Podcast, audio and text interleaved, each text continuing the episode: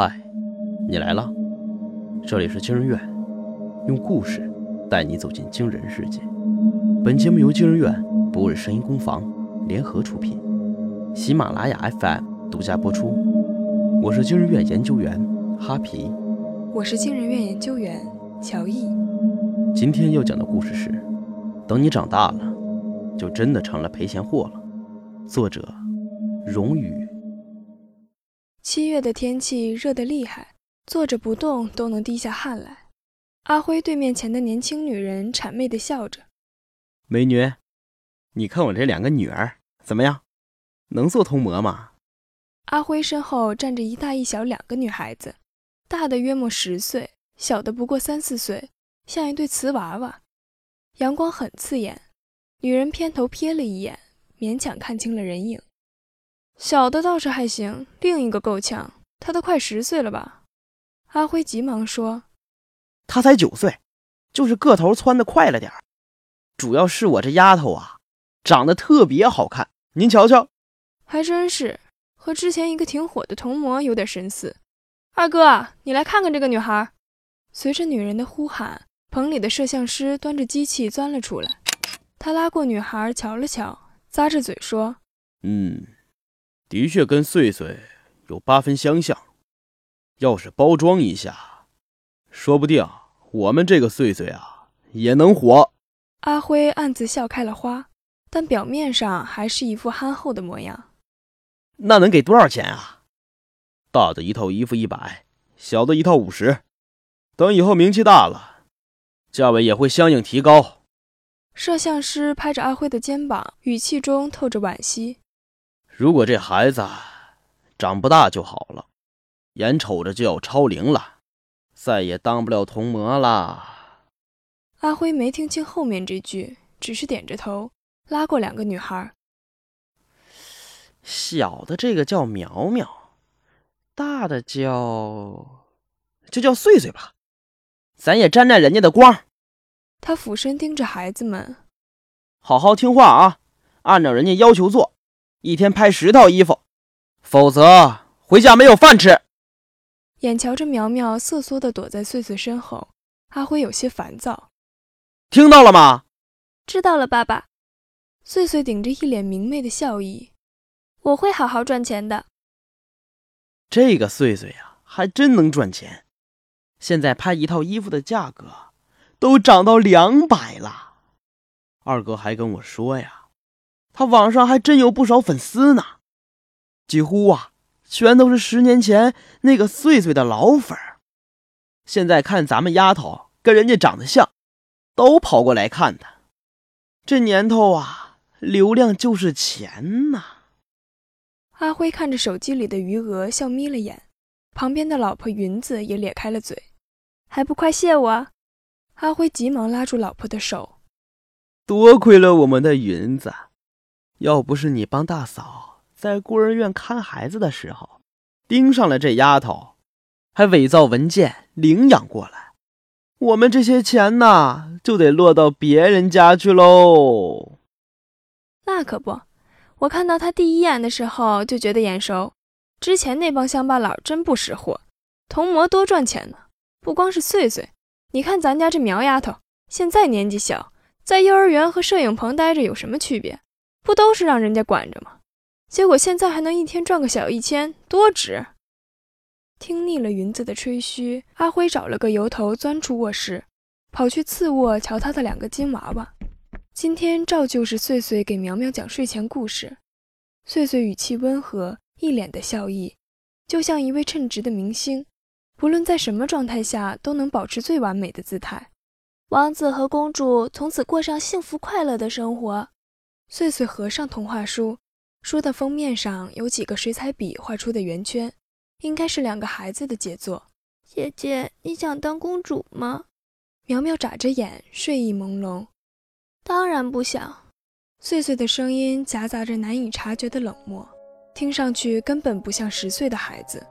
公主被人在塔尖上困了十几年而没有尝试自救，真是愚蠢透顶。如果我是她。肯定会杀了女巫，逃出牢笼。可是，他轻巧地翻下床，帮苗苗掖好被角。男人都是蠢东西，千万不能依靠他们。晚安，我的小天使。他在苗苗额头落下一吻，起身回头。阿辉赶紧离开门缝。这个丫头说话怎么还怪瘆人的？肯定是小时候被抛弃，所以才进了孤儿院的吧？照例是一天中的休息时间，照例是在筒子楼下吸烟。阿辉看着二哥给自己转账，心里盘算着要买点什么庆祝一下。然而就在下一秒，二哥被一个从天而降的花盆直接砸中，一声脆响后，脑浆混合着血液流淌出来，在鲜花的映衬下显得无比讽刺。阿辉一下子瘫倒在地，只差一点，去见阎王的就是他了。在众人呼天喊地的时候，他下意识地往楼上看去，在孩子们拍摄照片的房间窗口，有一个矮矮的人影一闪而过。他立刻想起了每次都站在窗口的穗穗，迅速跑上楼，抓住正坐在衣服堆中看书的女孩。你看见了吗？看见什么呀，爸爸？女孩明媚的笑脸一如往常。你们的二叔被花盆砸死了。他艰难地从口中吐出几个字：“你，你刚才没去窗边吧？”女孩无辜的摇着头。阿辉舔了下干裂的嘴唇。可，可我看见你了。似乎有什么从碎碎的眼里闪过，他没有作声，只是用手抓着裙角。阿辉把他拽到一边，避开其他孩子的目光。到底怎么回事？穗穗抬起头，大大的眼睛里满是泪水。爸爸，我只是不小心撞到了花盆，我不是故意的。我会不会被抓呀？穗穗抓住阿辉的手。我的粉丝们是不是不会再喜欢我了？我会不会再也当不了模特了？爸爸。阿辉想想每天穗穗挣来的几千块钱，他咽了口唾沫。别怕啊。你就说，你什么都不知道，你也从来没有去过窗口，知道了吗？看着女孩点头，阿辉心里想：我没错，穗穗也没错，只不过是二哥命不好而已。二哥的死并没有带来什么改变。穗穗在直播的时候哭了一场，或许是因为她哭得好看，又涨了一波粉丝。阿辉也经常看穗穗的视频。主要关注的是网友们的评论和弹幕。如果发现网友们对哪个动作感兴趣，他就记录下来，好让摄影师在下次的拍摄中找到侧重点。毕竟掏钱的总是老爷们儿。之后，一条评论引起了阿辉的注意。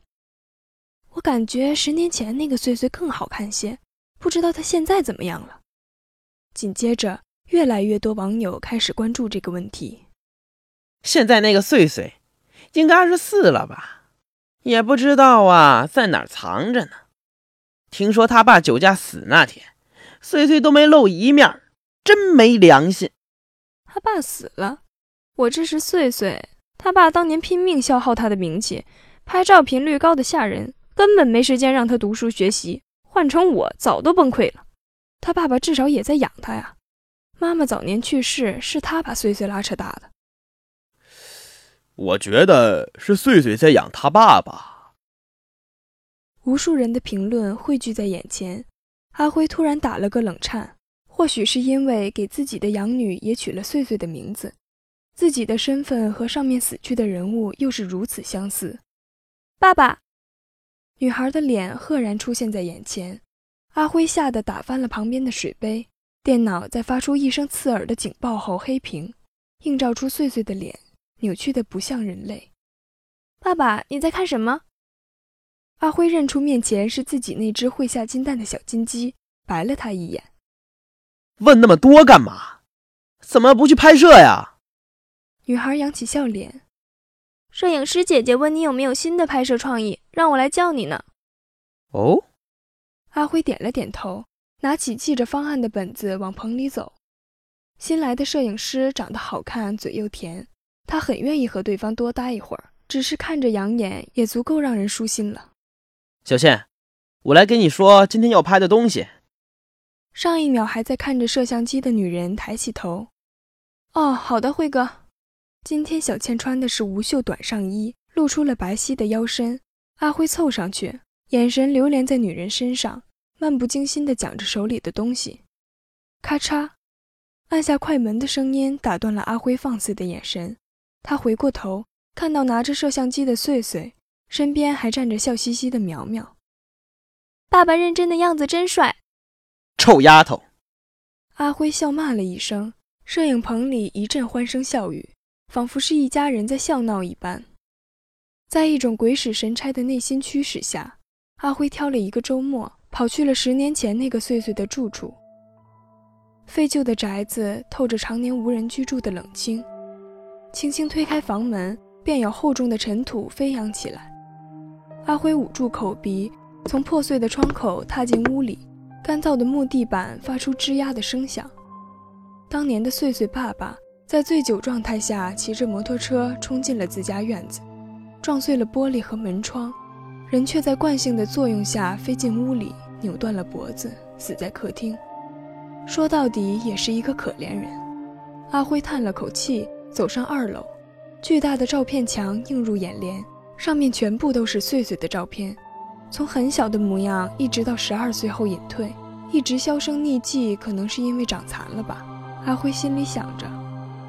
转过一道弯，房间的墙面上突然露出了很多抓痕，沙发上的布料满是破洞，墙壁上还有用蜡笔涂抹的黑色圆圈。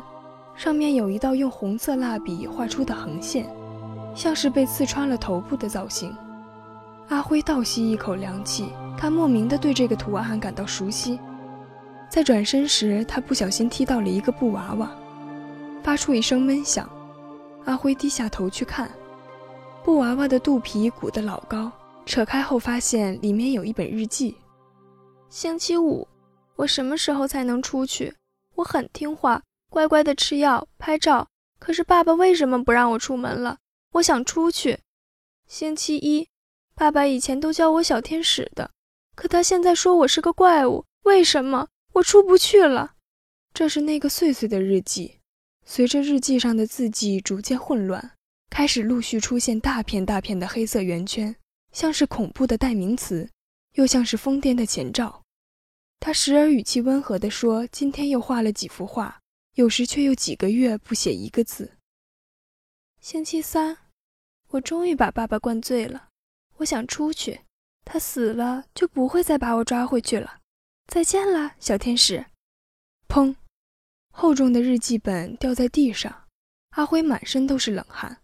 通过日记上的日期，可以得知岁岁的爸爸囚禁他长达十余年，怪不得岁岁要杀了他逃走。这么多年以来。从没有人注意到过的酒驾身亡，原来是一场精心设计的谋杀。天色渐暗，阿辉借着手机的光亮往外走，无意间照到二楼进门时碎碎的照片墙，上面的女孩和自己的养女有八分相像，笑容甜美，让人不寒而栗。阿辉开始躲着碎碎，毕竟是一张像极了杀人犯的脸，谁看了都会有点发怵。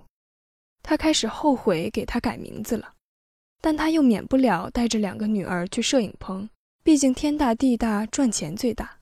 阿辉的规避策略就变成了一直围在小倩身边，假装探讨新的拍摄思路。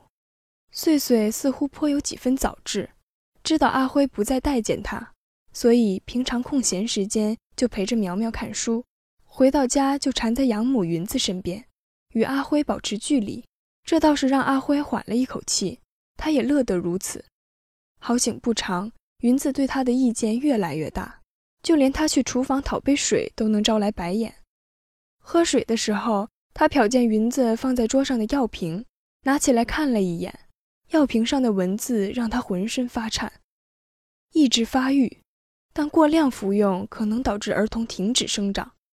阿辉听说过这个药物，有很多童模的家长。为了延长孩子做模特的职业周期，就私下使用这种违禁药物。毕竟小孩长得快，一旦个头和脸庞变了模样，就再也做不成童模了。